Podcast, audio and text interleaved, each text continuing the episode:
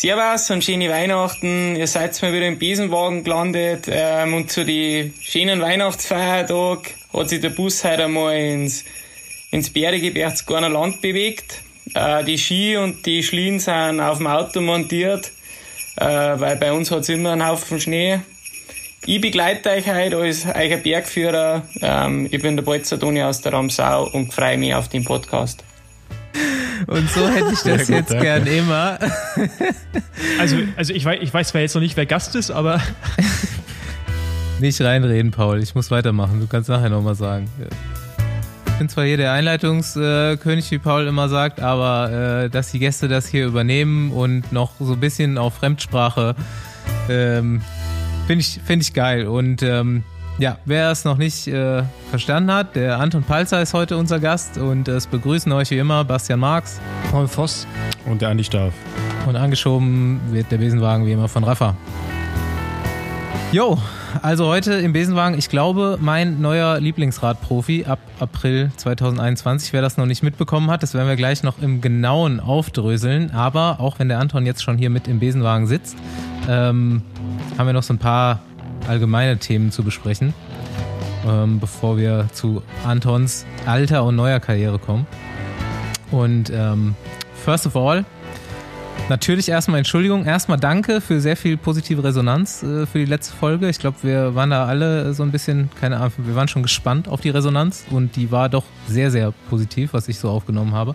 Aber wir haben natürlich, haben wir vorher schon gedacht, so, man macht auf jeden Fall immer Fehler und ich habe es auf jeden Fall gemacht, mal ein falsches Wort benutzt und ähm, Wer es nicht gehört hat, wir haben äh, in der letzten Folge so ein bisschen Rassismus äh, im Sport besprochen mit einem Gast und äh, ich habe das Wort farbige benutzt und das ist auf jeden Fall antiquiert und äh, eigentlich eher schwachsinnig.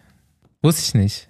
Ja, äh, ich wusste es, ich weiß aber nicht, warum ich es dir danach gesagt habe, äh, aber Learning by Doing. Und, learning by ähm, Doing. Genau. Von daher ähm, natürlich auch danke an die Leute, die uns darauf aufmerksam gemacht haben. Ähm, der Andi hat es beim Probehören gehört, aber ich finde es auch gut, dass wir es drinnen gelassen haben, weil wenn man daraus lernt, hat es auch was Gutes. Gut. Ähm, dann ein Thema ist so vor einer Woche passiert und ähm, da hört man auch mal wieder, dass auch so Sports, Sportgerichtshöfe und so Besenwagen hören. Denn als die, was macht eigentlich Ricardo Rico gehört haben in der Besenwagen-Folge, haben die nochmal drüber nachgedacht, ey, da war doch noch was. Ja, scheiße, da müssen wir noch so ein, die, den Prozess abschließen und das ist eigentlich so schwachsinnig, was er gemacht hat. Lebenslange Sperre jetzt. Ganz frisch nochmal. Kein Comeback mehr. Kein viertes Comeback von Ricardo Rico. Krass, oder? Wie lange ist es jetzt her, seit er gesperrt wurde oder aufgehört hat? Ja, 2008 erstes Mal und ich glaube irgendwie 2012 nochmal oder was, ne? War das? Oder 11, 12 rum? Ging ja ganz, ganz schnell eigentlich, Ruckzuck. Ne, die Entscheidung. Naja, aber wenigstens. Ruck, ruckzuck. Besen, Besenwagen bringt die Sache wieder ins Rollen. Ja, aber es ist halt so typisch UCI und alles, was irgendwie mit dem Radsport zu tun hat, dauert halt immer so ein bisschen. Ja, erste Zwischenfrage an unseren Gast. Äh, Toni, kennst du Ricardo Rico? Na, sagt mir nix. Das ist gut. Das ist gut. Das ist gut, genau. Richtig gut. Aber, aber wenn ich das vorbei so mit, mitverfolgt habe, glaube ich, mag ich ihn auch gar nicht kennen. Nö, mu mu muss man nicht. Nee. Aber doch, obwohl, für so aus äh, aus historischer Sicht kann man sich vielleicht mal die Tour de France-Etappe anschauen, wo er mit Leonardo Piepoli und äh, er halt zusammen eine Tour-Etappe gewinnen. Äh, beide von Sonny de Val. Ich glaube, Stefan Schumacher ähm, spielt da auch noch eine Rolle. Der hat auch einen guten Tag gehabt. Kann man sich mal angucken, dann weiß man auf jeden Fall, was sich seitdem hoffentlich im Radsport geändert hat. Die okay. sind nämlich da die Berge hochgeflogen. Ja, wir haben jetzt seit neuestem so eine Serie, wo die heißt, was macht eigentlich? Und dann äh, schaue ich mir immer mal an, was so alte Profis machen, die mal irgendwie zu irgendeiner Art von Berühmtheit gekommen sind. Und ähm, da Rico im Nachhinein dann nochmal eine Eisdiele aufgemacht hat und äh, seine Karriere auch sehr schillernd, äh, viel, vielerseits auch auf negative Weise war, haben wir das mal letztens aufgearbeitet und jetzt ist das nochmal aktuell geworden. Aber ich kann jetzt hier tatsächlich in meinen ersten zwei Google-Versuchen nicht herausfinden, welcher Gerichtshof ihn gesperrt hat. Steht hier jeweils nicht drin ist ja auch Wurst. Zu den erfreulicheren Themen und zu aktuellen Nachrichten 2021. Günni Schabel zieht's durch. BDR Kriteriumsmeisterschaft, Amateur Kriteriumsmeisterschaft. Schade, Toni, da kannst du nicht mitmachen, weil du bist ein Profi, darfst nicht mitfahren. Sei- Gott sei Dank. ich, ich, sensationell, dass der BDR das an den Start schiebt und irgendwie, äh, weiß ich nicht, äh, drückt mich das Gefühl so oder kann vielleicht das Gespräch mit ihm dann Ausschlag gegeben haben, was wir hatten. Nee, er hat die Idee hat er schon, Genau. schon gehabt. Ne? Ich möchte auf jeden Fall ganz, ganz klarstellen, jetzt nur, nur mal ganz kurz so in der Organisation dieser Veranstaltung, jeder, der uns jetzt vom BDR hier zuhört, und ich weiß, uns hören Leute zu vom BDR, fragt Grüße uns, fragt uns gern nach M- Musik dafür, nach vielleicht einem DJ oder einer CD, die man da auflegen könnte bei dieser Veranstaltung. Das liegt mir besonders am Herzen. Fragt einfach, traut euch. Wir haben auch MP3s. Mich, mich vielleicht an der Stelle eher nicht. Aber ähm, zurück zur Veranstaltung. Wer darf da jetzt mitfahren und wer darf nicht mitfahren? Äh, das Ausscheidungsfahren, oder? Es geht doch ein paar, ich glaube, fünf Rennen im Ja, Moment, Vorfeld. Moment. Es geht mir jetzt da gerade, weil du meintest, Toni darf nicht mitfahren. Nee, Ich- nee also ich hab nur- es, Elite, es darf maximal Elite Amateur, es dürfen, glaube ich, auch keine KT-Fahrer mitfahren. Ja. Sondern es ist maximal Elite Amateur. Es gibt fünf Rennen zur Qualifikation, so wie ich es verstanden habe. Drei bis fünf, glaube ich, irgendwie so in dem Dreh. Und genau, dann die Besten dürfen dann da mitfahren. Ich finde es aber eigentlich ganz gut, weil ähm, dann ist es halt, das könnte halt echt den äh, Amateursport noch ein bisschen mehr wieder beleben und diese, diese Konzentration vielleicht eventuell ein bisschen wegnehmen von diesem KT-Bereich, der eh in Deutschland so ein bisschen vor sich hin suppt. Äh, Finde ich eigentlich ganz interessant. Die Idee dahinter war ja, also die Profis auszuschließen, dass dann eben auch bei den Kriterien ein deutsches Meistertrikot sichtbar wird. Ne? Ja, Amateurfahrer halt. Aber Genau, soll ja, im also Endeffekt würde da schon noch die KT-Fahrer eigentlich mit reinnehmen, weil die fahren doch schon auch viele Rundstreckenrennen. stimmt. Ja, aber Staufi, dann, dann hast du aber dann irgendwie so Lotto Kernhaus, die mit 16 Fahrern dann am Start stehen, bei ihren diesen fünf Wertungsläufen die- oder die nach ganz Deutschland schicken. Und also ich finde es schon gut, dass eine nicht professionelle Struktur die Chance hat, äh, ein Meistertrikot zu fahren. Finde ich auch gut. Gehst du auch mit, Fossi? Dann hast du, Also ey, geil, nicht- ja. Nee, ich glaube, also ich, ich habe schon überlegt, ob ich versuche, aber ich glaube, ich würde mich nicht qualifizieren. Ähm, Rundstreckenrennen bin ich viel zu langsam für. du hast dann einfach ein Amateur-deutsche Meistertrikot, das ist geil. Und du kannst ja dann auch quasi KT-ABC-Rennen mit dem deutschen Meistertrikot fahren, unter den Profis. Aber die Genau. Profis können es eben nicht auf UCI-Niveau, da kann ja dann eigentlich keiner mit dem Amateur-deutschen Meistertrikot rumfahren. Also Ja. ich finde es eigentlich schon richtig so. Genau, ich finde auch, dass alle, die irgendwie ab KT-Lizenz sollten, nicht fahren und tun sie auch nicht und finde ich geil, dass es einen richtig schönen deutschen Amateurmeister gibt. Ja, äh, Anton, so, ich habe das, ich habe das natürlich später in die Themen reingeschrieben, aber jetzt, wo wir schon mal dabei sind, ähm, wir erklären gleich, dass du aus einem völlig anderen Sport demnächst in den Profiradsport einsteigst. Bist du schon mal ein Kriterium gefahren? Noch nie. Weißt du, was es ist? Ja, Was es ist? Rundrennen. Nein, das ist ein Rundstreckenrennen. Naja, Kriterium ist ja irgendwie ein paar Runden Wertung, aber bist du, Nee, Da- Moment dann- mal, Paul. Das sagt man, das nennt man überall anders. wie, Also- Kriterium? Hä, Kriterium ist doch mit Wertung. Also wir, für uns ist das hier auch ein Oberbegriff für Rundstreckenrennen.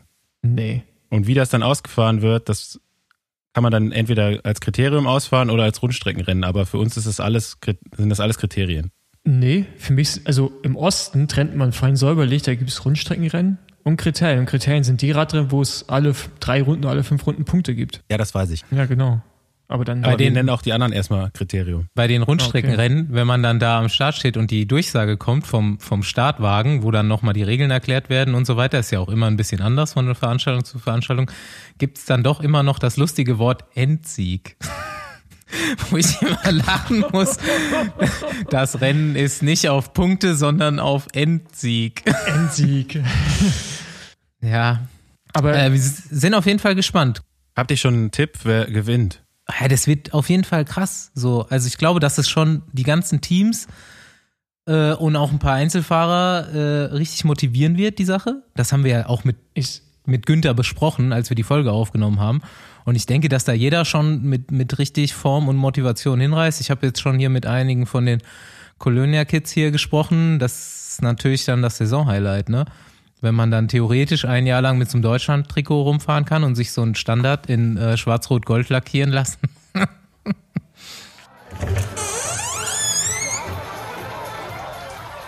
Hören's, Basti. Hat mir Englisch der, der, der, der, der, der, der Dingens, du weißt was ich meine. Bevor wir uns jetzt endlich dann dem äh, Palzer Toni aus der Ramsau widmen, habe ich noch meine regelmäßige Kategorie vorbereitet. Was macht eigentlich? Ja, ich konnte mich so nicht so richtig entscheiden, wie ich das jetzt eigentlich nennen soll, weil ich bin in den Recherchen zu vorherigeren äh, Teilnehmern hier über das Team Rock Racing gestolpert und hatte das schon wieder fast vergessen selbst. Und ähm, dann müsste es aber eigentlich heißen, was macht eigentlich Michael Ball? Denn Michael Ball war der Gründer von diesem Team und ein, man muss eigentlich fast sagen, Visionär im Radsport, der aber äh, 2007 auf die Bühne des Radsports kam und 2010 spurlos verschwand. Und ich konnte auch in keiner Recherche irgendwas nach 2011 von ihm finden und er war eine Person des äh, öffentlichen Lebens. Also wenn irgendeiner unserer Hörer, und ich bekomme in letzter Zeit immer mal wieder coole Tipps, ähm, was weiß, dann raus damit. Zum Team Rock Racing habe ich leider auch wesentlich weniger gefunden, als ich dachte. Deswegen wird das kürzer, als ich erhofft hatte, aber es ist eigentlich eine geile Nummer und ich glaube, auch beide, äh, Fossi und Andy, ihr habt bestimmt auch noch Erinnerungen daran. Kurzer Rundumschlag. Michael Ball, Modedesigner aus LA. Modedesigner so ein bisschen in Anführungszeichen, weil eher so Robert Geissen mäßig. Ja, oder Philipp Klein. Ja. So in die, vom Style her auf jeden Fall, aber wahrscheinlich viel kleiner. Ja. Ähm, seine Marke hieß Rock and Republic. Er hatte noch ein paar andere Marken, aber das war die bekannteste und es war so eine, ah, so eine Jeans-Marke. Die Jeans haben so 200, 300 Euro gekostet und waren halt eher so äh, vom Rockstar zerrissene Jeans-Style. Und er war irgendwie Freizeit-Radsportler und ähm, Radsport-Fan einfach, war ein Riesenfan und wollte irgendwann mit, dem, mit der Kohle aus seiner Firma, wahrscheinlich wollte er auch ein bisschen Geld waschen, keine Ahnung, wollte ein Team hochziehen. Hat, es hieß, eine Million in die Hand genommen und äh, hat dieses Team gegründet 2007. Und man muss sagen, jeder in der Radsportszene war beeindruckt von diesem Auftreten, denn man hat erstmal richtig ja, keine Ahnung. Ich fand's cool. Ich weiß nicht, wie es bei euch war. Heute guckt man sich das an und schlägt die Hände über dem Kopf zusammen, aber so Trikots mit, das Logo war ein Schädel, so ein, so ein äh, Skelettschädel mit so Flügeln dran und äh, das war so, so ein bisschen halt so der Stil der Zeit, ne? Halt so Rockstar-mäßig das Auftreten komplett und war auch, also war auch ganz cool. Dann, ähm, das war alles sehr auf Optik getrimmt man hatte Cadillac als Hauptsponsor mit und alle Teamwagen waren Escalades, riesige schwarze Escalades.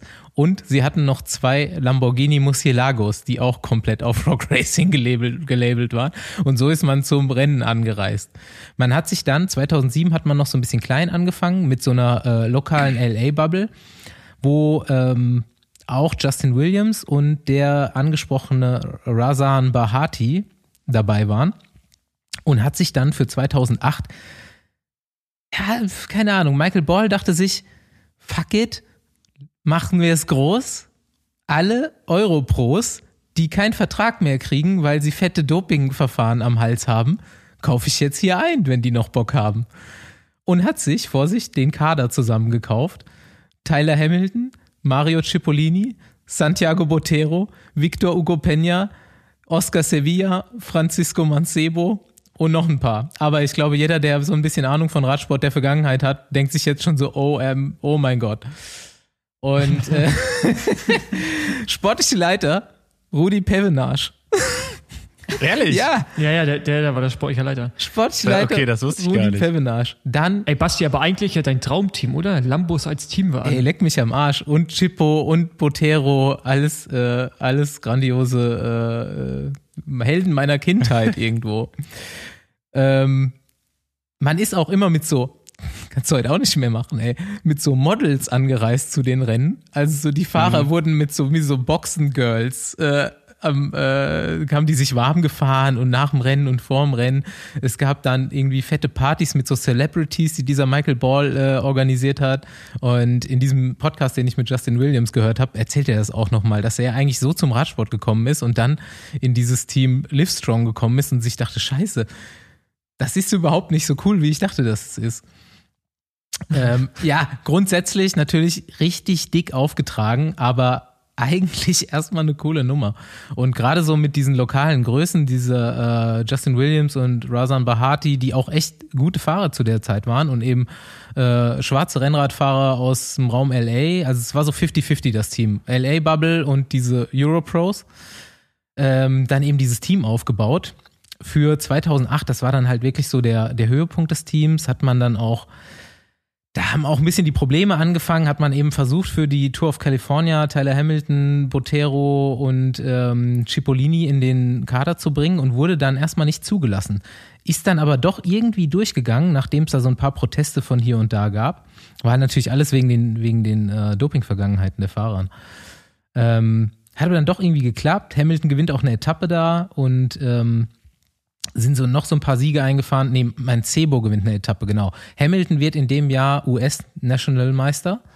Und ähm, ja, Mancebo hat noch ein paar Rennen gewonnen. Hamilton hat, glaube ich, irgendwie Tour of Idaho oder so eine Etappe gewonnen. War auf jeden Fall eine relativ, eine relativ erfolgreiche äh, Saison für so ein, das war auch nur ein KT-Team im Endeffekt.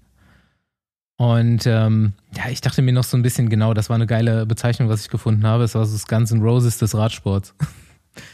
Und ähm, ja, und 2010 wurde dem Team dann die Lizenz verweigert. Da haben auch dann wirklich wahrscheinlich auch schon finanzielle Probleme wieder mal angefangen, die dann bei dem Hauptsponsor lagen. Und ich habe dann noch so ein bisschen im Endeffekt im Ausklang dieser Recherche von dem Team, was ich einfach nur witzig fand, nochmal zu sehen, kann auch sich jeder nochmal angucken. Googelt bitte nochmal Bilder von diesem Team. Ähm, habe ich versucht, mal rauszufinden, wo steckt eigentlich Michael Ball? Und dann gab es eben nur noch einen Artikel über ein Insolvenzverfahren von 2011, wo seine komplette Marke aufgelöst wurde, irgendwie sein Haus äh, gepfändet, alle seine, seine Habgüter. Und äh, da habe ich noch ein paar lustige Zitate gefunden, äh, nämlich dass er sich dann irgendwie verbarrikadiert hat in seinem Haus vor, vor den Eintreibebehörden und dass er irgendwie eine Sammlung von 20 Autos hatte, irgendwie zwei Lamborghinis, mehrere Bentleys und äh, ja, äh, I buy a car once a month, sometimes twice. Uh, cars are part of me. Und das muss schon ein richtiger äh, Idiot gewesen sein. Uh, my, uh, I match my cars to my sneakers, habe ich noch gelesen.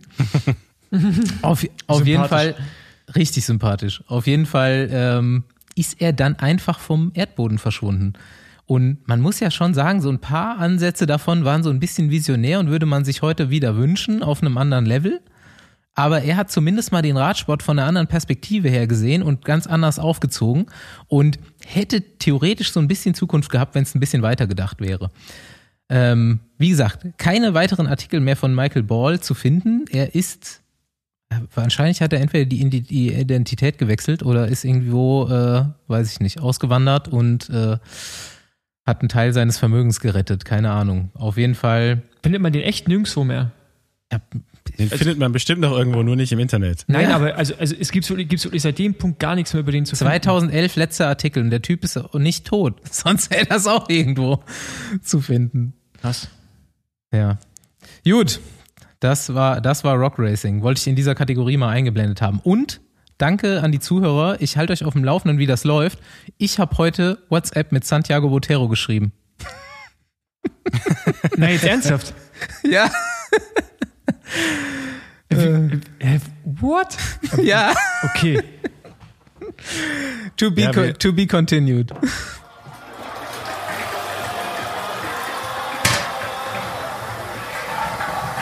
Wer den Anton noch nicht kennt, der geht jetzt mal auf YouTube und googelt Bayerisch mit Anton Palzer, zieht sich diese drei Minuten rein und dann hört er die Folge weiter. Da hat man einfach schon, ich freue mich so, ich hab's zehnmal gehört, die letzten Tage, glaube ich. It's nice to be a Preis, but it's higher to be a Bayer, oder? so, so ist es. oh Mann, ey. Okay. Jo, Anton, 27 Jahre alt, Ramsau, Berchtesgadener Land und war bis jetzt und ist noch Skibergsteiger. Das wird nicht jedem was sagen, hat es mir auch nicht am Anfang. Habe ich das erstmal rausgegoogelt, rausrecherchiert, mir das Ganze angeschaut. Du bist Sportsoldat immer noch wahrscheinlich. Du kannst mich gleich korrigieren. Du hast Jawohl. eine Ausbildung gemacht zum Feinwerkmechaniker bis 2013. Seitdem bist du Profisportler. Und Jawohl. es war wirklich eine Meldung, die alle, äh, die ganze Radsportwelt erstmal überrascht hat. Ab April 2021 bist du unter Vertrag bei Bora Hansgrohe als World Tour Radprofi. Hört sich doch gut an, oder? Ich finde auch. Gut. So, jetzt. Thema abgehandelt. Jetzt kommt, genau, das war's. Ich stelle jetzt kurz mal die, die für mich vier Disziplinen vor, die ich jetzt von dir gefunden habe, die du bis jetzt so gemacht hast. Und du kannst dann mal so eine nach der anderen so ein bisschen erklären, was du da machst. Ähm, mhm. Das sind einerseits Bergüberquerungen und da Rekorde, dann Bergläufe, dann mhm. ähm, dieses Skibergsteigen mhm. und und dann steht auch noch hier und da Radwettkämpfe. Da hast du ja eben schon ein bisschen was dazu gesagt, da können wir später genauer drauf eingehen. Also, deine Hauptdisziplin ist ja erstmal dieses Ski Mountaineering, heißt das, ne? Und da gibt es auch einen Weltcup und eine Weltmeisterschaft und so weiter. Erzähl, was machst du da?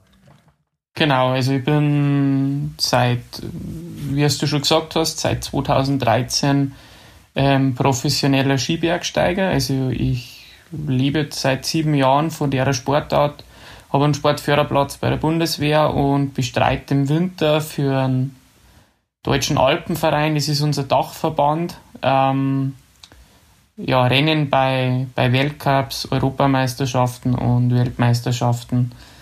Ähm, Skibergsteigen kann man sich so vorstellen, das ist im Endeffekt wie der nordische Langlauf bloß am Berg hoch. Ähm, mit dem Zusatz, dass dass auch noch Abfahrten dabei sind bei gewissen Wettkämpfen. Ähm, es gibt beim Skibergsteigen verschiedene Disziplinen, ähm, an, angefangen mit dem Sprintbewerb, da eine relativ kurze Distanz über maximal 100 Höhenmeter, also Laufzeiten so zwischen drei und vier Minuten, ähm, wo man sich immer wieder neu qualifizieren muss für, muss für die nächsten Heats. Also man startet eigentlich eine Qualifikation alleine, die besten 30 qualifizieren sich fürs Viertelfinale, geht es weiter ins Halbfinale und Finale. Ähm, genau, dann gibt es reine äh, Bergaufwettkämpfe, also Vertical-Bewerbe, das sind meistens Renndistanzen. Also ich, beim Skibergsteigen redet man, redet man immer von Höhenmeter, nicht, nicht jetzt so wie beim Radfahren von Kilometer. Das sind meistens so zwischen 600 und 1000 Höhenmeter, also Laufzeiten zwischen 20 und 35 Minuten, wo wirklich unten Massenstart ist und der, der was am größten Motor hat, ist oben als erster oben. Ähm, und das klassische Skibergsteigen, so wie es eigentlich den Ursprung hat, geht über mehrere Anstiege, wie man es jetzt beim Vertical hat. Ähm, aber also mehrere Anstiege und Abfahrten. Ähm, Genau, im alpinen Gelände. Also da sind dann die, die, die Renndistanzen so zwischen 2000 und 4000 Höhenmeter. Also das, kenn, das sind meistens Rennen, die was so zwei Stunden äh, dauern, können aber dann auch vier Stunden, fünf Stunden und? dauern und da gibt es auch Etappenbewerbe, also drei Tage, vier Tage, genau. Das ist so mein, mein Winterbrut. Und da ist jetzt nochmal kurz reingegrätscht, auch aktuell Weltcup, war jetzt am Wochenende, glaube ich, auch, ne? Genau, am Wochenende war der erste Weltcup. Ähm, ja, also unser, das war jetzt natürlich auch alles so ein bisschen ähm, ja, brenzlig mit, dem, mit der Corona-Situation, ob, ob der Weltcup startet. Im Endeffekt sind wir, sind wir gestartet und jetzt schauen wir mal weiter. Jetzt geht es im nächsten Jahr weiter und genau das ist, was du noch zu Ende bringen willst, bevor du zu Bora gehst, ne? Diese Weltcup-Saison. Ja, das hat mehrere Gründe. Genau, das hat mehrere Gründe, warum ich den Winter noch mal laufen will. Also zum einen haben wir bei uns ist die Weltmeisterschaft immer alle zwei Jahre. Mhm. Ähm, ich habe fünf WM-Medaillen, aber mir geht nur ein Weltmeistertitel in der Elite-Kategorie ab. Also ich war zweimal Vize-Weltmeister und dreimal Dritter. Ähm, und das andere ist natürlich, ähm, das Angebot ist relativ spät gekommen von Bora Hans Grohe und ich habe ja Sponsorenverpflichtungen beziehungsweise auch einen Sportförderplatz bei der Bundeswehr, den, wo auch äh, ein Vertrag besteht, den was man jetzt nicht so einfach umgehen kann und ähm, deswegen habe ich mir dazu entschieden, dass ich dass ich zum ersten Vierten erst einsteige. Ähm, aber natürlich schon auch mit dem Fokus im Winter, dass ich so viel wie möglich am Rad sitze und ähm, den Sommer vorbereite.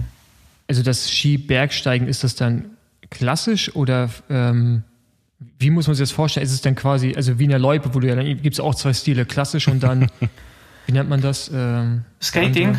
Skating, genau. Nein, das ist klassisch. Also das muss man sich vorstellen. Man hat äh, zwei Paar Ski, also nein, ein Paar Ski, zwei Skier. Auf die Skier sind ähm, Steigfälle montiert, dass man nie ausrutscht. Ähm, und man hat äh, Fersenfreiheit. Also wie beim Langlaufen, man kann, man kann ganz normal einen Schritt gehen, also wie jetzt beim, beim klassischen Langlauf. Das Ganze geht halt nicht in, in der Ebene, sondern am Berg hoch. Ähm, wenn man dann einen Anstieg geschafft hat, reißt man die Felle runter vom, vom Ski, also vom Belag, verpackt die und ähm, dann kann man die Fersenfreiheit kann man, ähm, blockieren in die Bindung rein, dass man also quasi eine Einheit hat, Skibindung, Schuh, also quasi einen Alpinski mehr oder weniger dann hat und dann wieder runterfahren kann.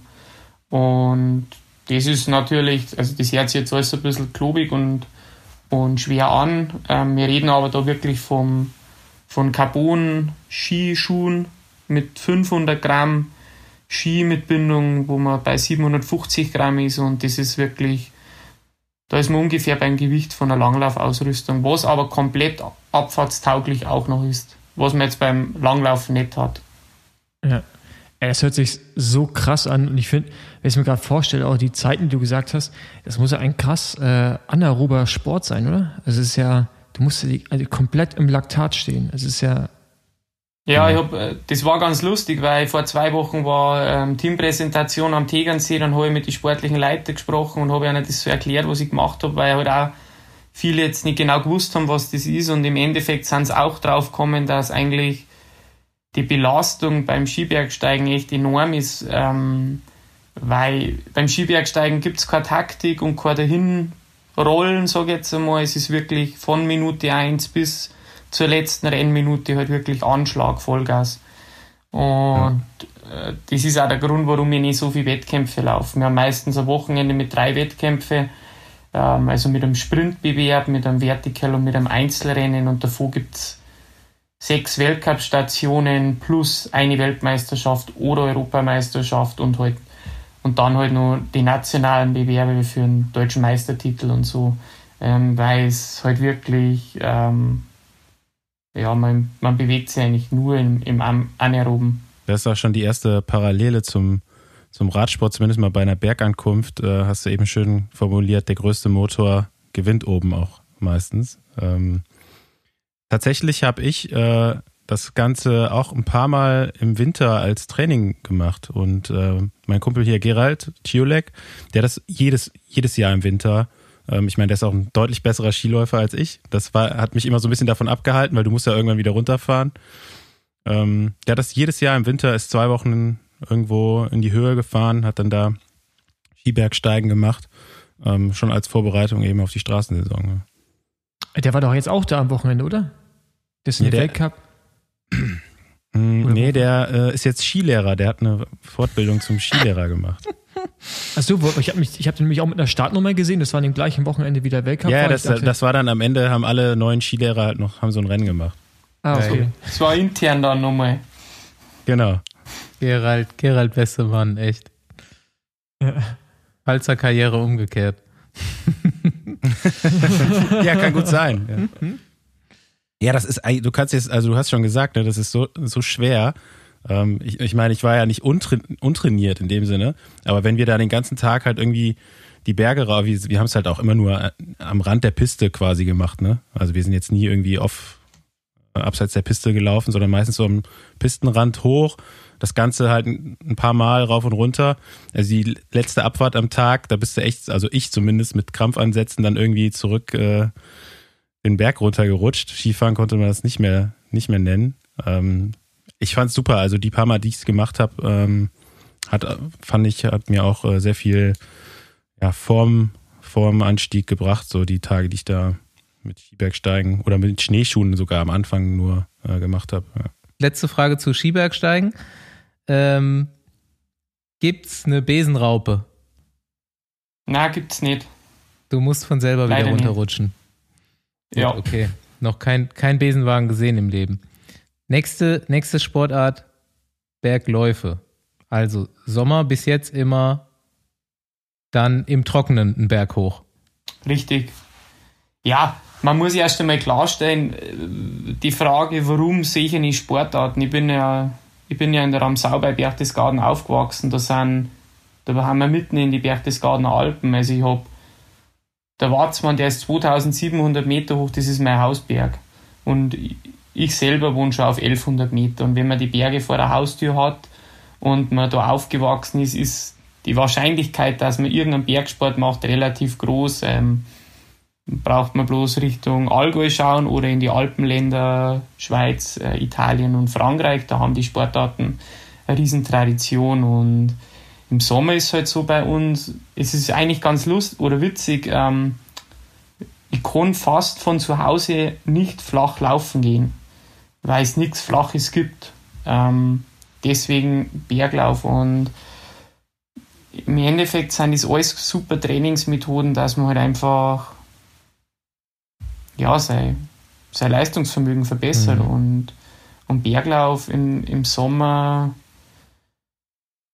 ist wiederum auch fürs Skibergsteigen im Winter einfach äh, gutes Training und da gibt es natürlich auch Wettkämpfe, da gibt es auch Weltmeisterschaften, wo was aber extrem hart ist, weil einfach da afrikanische Länder auch teilnehmen und gute Flachläufer können in der Regel auch ziemlich schnell am Berg laufen, weil beim Berglauf ist natürlich auch das Körpergewicht entscheidend und wenn ich bloß 45 Kilo habe, dann laufe ich am Berg wahrscheinlich auch schnell hoch, wenn ich 2,05 am Marathon laufen kann.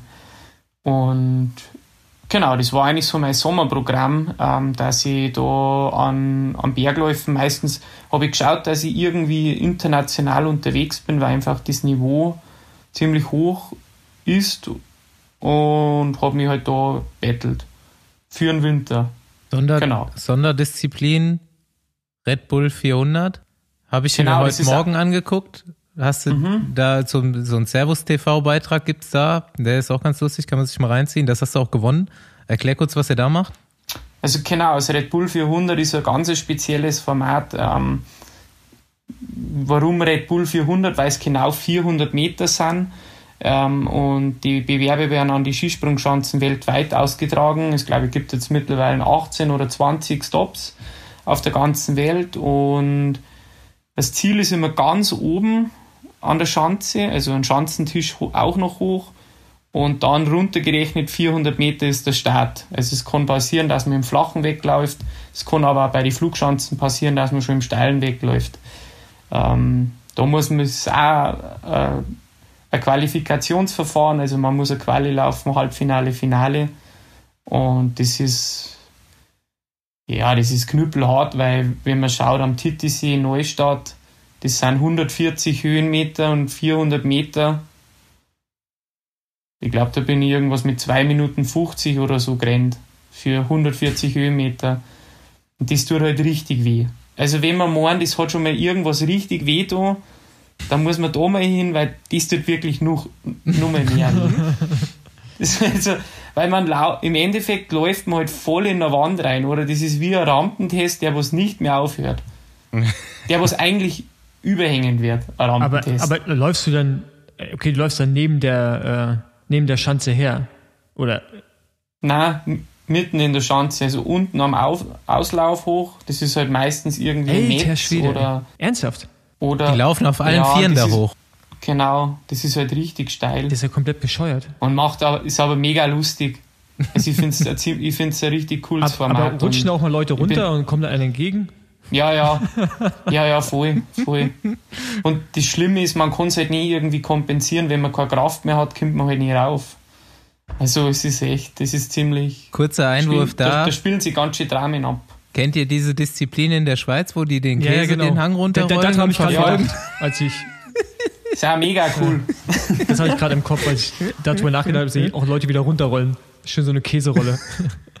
Als ich die Meldung äh, gelesen habe, Anton Palzer zu Bora Hans Grohe, ähm, da war ich jetzt natürlich auch erstmal überrascht, aber ich glaube, Dan Lorang hat es auch schon mal so in dem einen oder anderen Video äh, angedeutet, dass das Team sich auch mal nach rechts und links umschaut.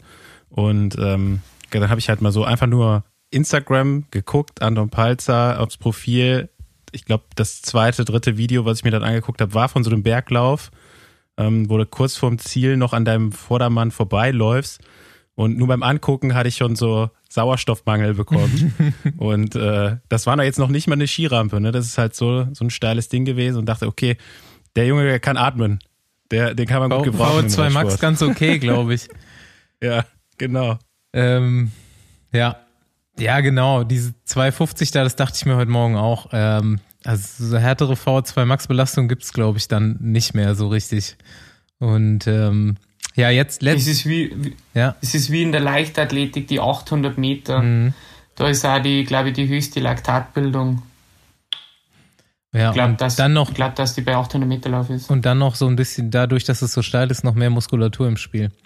Mhm. Ähm, Ähm, jetzt, halt muss ich, jetzt muss ich kurz äh, dazwischen fragen. Wie hoch ist denn so die Laktatbelastung nach dem, da oben an der Skisprungschance?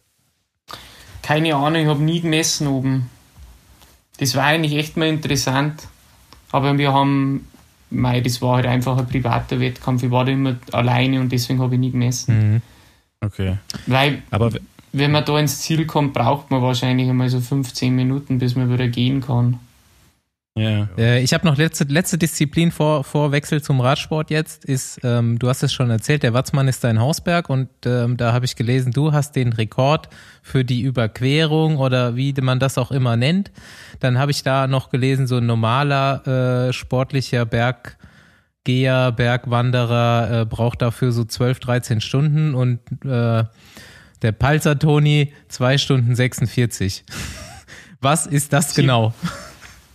2 Stunden 47. Sorry. Passt schon. ähm, der, der Watzmann ist wahrscheinlich so der bekannteste Berg ähm, ja, in Deutschland. Zumindest ähm, der Berg, der was wirklich zu 100% auf deutschem Boden steht, jetzt nicht so wie die Zugspitze, was ein Grenzberg ist. Der Berg ist 2713 Meter hoch und der Startpunkt ist auf ziemlich genau ähm, 650 Meter. Im Endeffekt ist die Watzmann-Überschreitung so der, der Klassiker in die äh, für Bergsteiger in Deutschland beziehungsweise wahrscheinlich sogar in die Alpen. Ähm, man startet, man hat einen 2000 Höhenmeter langen Anstieg, kommt dann eigentlich so auf den eigentlichen Grad. Der Grad verläuft dann vom ersten Gipfel über die Mittelspitze zur Südspitze vom Watzmann. Der ganze Grad hat circa zwei Kilometer und ist ähm, verzeiht keine Fehler. Also das, da waren früher waren da war, war Klettersteigs, ähm, ein Klettersteig verlegt, den haben sie aber rausgebaut, weil zu viele Leute den Grad ergangen sind und zu viel passiert ist. Und ähm, durch das ist es jetzt nochmal ein bisschen anspruchsvoller geworden. Und dann haben wir dementsprechend auch wieder so einen langen Downhill, der was auch die, der erste Teil ziemlich gefährlich ist. Und die letzten 10 Kilometer muss man dann aus dem, das nennt sich Wimbach-Gries, das ist ein, ja, so ein großes Tal wieder zum, zum Startpunkt zurücklaufen. Die ganze Runde hat circa 25 Kilometer und 2400 Höhenmeter. Und die habe ich schon öfters probiert und heuer durch Corona bedingt ist oder ist mein letzter Winter frühzeitig beendet gewesen und ich wollte halt für mich einfach irgendein Projekt umsetzen, ähm, und habe mir gedacht, okay, ich probiere die Watzmann-Überschreitung in unter drei Stunden und hau mir da massiv in die Fresse. Das habe ich auch gemacht und habe im Endeffekt dann noch zehn Tage nicht mehr gewinnen können, weil ich so eine Muskelkater gehabt habe. Aber es war, es war ein richtig cooler Tag und hat mega Spaß gemacht und ja, das Feedback das, von den Menschen war auch ziemlich cool. Das bedeutet nur zu Fuß aber, ohne Ski. Das ist rein zu Fuß, das ja. ist rein zu Fuß. Genau, also man startet, dann hat man wirklich am Stück 2000 Höhenmeter. Ähm, da bin ich in einer Stunde 20 Minuten hochgelaufen und ähm, dann hat man wirklich einen langen Grad da ist man ungefähr, also ich habe da so 23 Minuten braucht, wo man halt, wo man halt klettern muss und wo halt nichts passieren darf. Dann hat man halt einen langen An äh, Downhill ähm, im alpinen Gelände und die letzten 10 Kilometer sind leicht bergab halt wieder zum Startpunkt. Die, die letzten 10 Kilometer bin ich nur in 31 gelaufen, was eigentlich gar nicht so schlecht war für die Vorbelastung. Ich kriege auch jetzt schon Muskelkater, vom, wenn ich mir das überlege, 10 ja, Kilometer bergab zu laufen. Das Berg, Berghochlaufen ist ja kein Problem, aber der, der Downhill macht das ja. unerträglich und da kann man so eigentlich, also ich habe die Erfahrung gemacht, man kann so gut trainiert sein, wie man will, man hat eigentlich immer eine Höhlenmuskelkater, wenn man auf, auf Zug runterläuft. Ja, aber gut. es ist auch irgendwo schön, wenn man es dann geschafft hat. ja, auf jeden Fall. Ähm, Gut, dann weiß ich jetzt alles, was ich wissen wollte und wir können jetzt zu deinem Wechsel zum Radsport gehen und vielleicht zum ersten Thema. Wie ist das eigentlich passiert? Ja, auf seiner Homepage steht nämlich als Hobby noch Radfahren. Er hat jetzt quasi sein Hobby zum Beruf gemacht. Genau. zum zweiten Mal. Also es war, es ist, war, wie gesagt, Radsport hat mich immer fasziniert, weil ich der Meinung bin, dass der Radsport der härteste Ausdauersport ist, was es gibt auf der Welt. Also da kann ich Langlaufen mithalten, ähm, weil einfach die, die Rennbelastungen so hoch sind und es werden so viele Wettkämpfe gefahren und der Umfang ist halt einfach für einen Außenstehenden wo, oder wo, in was für einer Sportart gibt es drei Wochen Rennen, oder? Wie jetzt beim, bei einer Grand Tour, wo einfach drei Wochen Rennen gefahren werden. Und das gibt es halt nirgendwo anders da. Und das Ganze hat mich immer schon fasziniert und ähm, der Lukas Pöstelberg ist ein, ein, guter Freund von mir und da habe ich das halt dann schon auch immer ein bisschen mitbekommen, okay, was tun die und so und, und habe halt immer eigentlich so eigentlich eher spaßhalber gesagt, wärst sehen, irgendwann wäre ich nur Radprofi. Und meistens im Suff, wenn ich Bier getrunken habe. Ja, das, das passt irgendwie zusammen auf jeden ja. Fall. Ja, weil da, da müsst ihr eigentlich einmal meine Freundin fragen, die Sonja, immer wenn die mich abgeholt hat oder so, dann, ja, ich wäre Radlprofi und erst sehen, in zwei Jahren bin ich Radlprofi. und, und, aber an, angefangen hat das, das Gespräch, oder ich, mir war bewusst, dass der Name, ähm, also mein Name bei Bora Hans Grohe ähm, auf dem Schirm ist, war das schon 2017 ähm, damals hat mir der Ralf Denk äh, auf Instagram äh, eine Nachricht geschickt, ob ich Interesse habe, dass ich in ein Trainingslager mitkomme. Ich habe damals die Nachricht nicht gesehen, weil die in dem allgemeinen Ordner drin war, den was ich nie anschaue.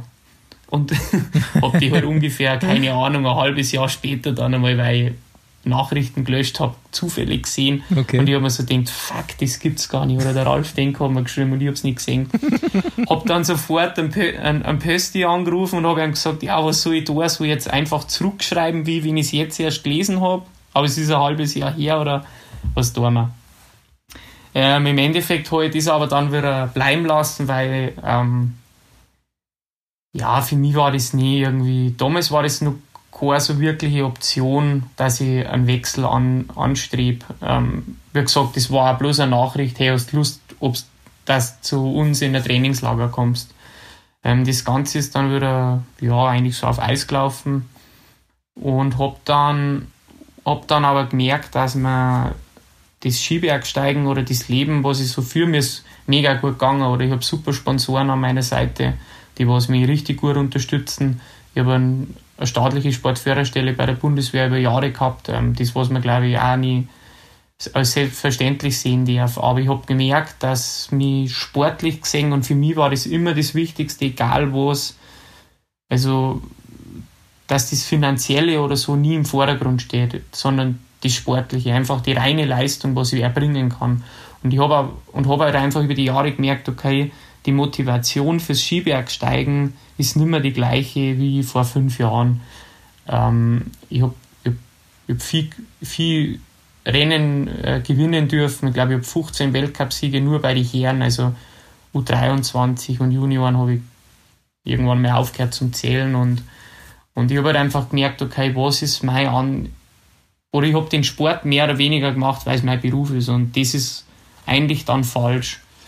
Und der Lukas hat damals dann zu mir gesagt, Toni, und das ist auch, äh, glaube ich, was, was man vielleicht sagen sollte, ähm, ich habe nie einen Trainer gehabt, ich habe immer alles alleine gemacht. Also ich habe mein, mein komplettes Jahr selber gestaltet, mein Training selber gestaltet und habe halt einfach knüppelharte Trainingsmethoden gehabt. Teilweise habe ich 50 Tage auf 2600 Meter geschlafen und habe da einen Höhenblock gemacht.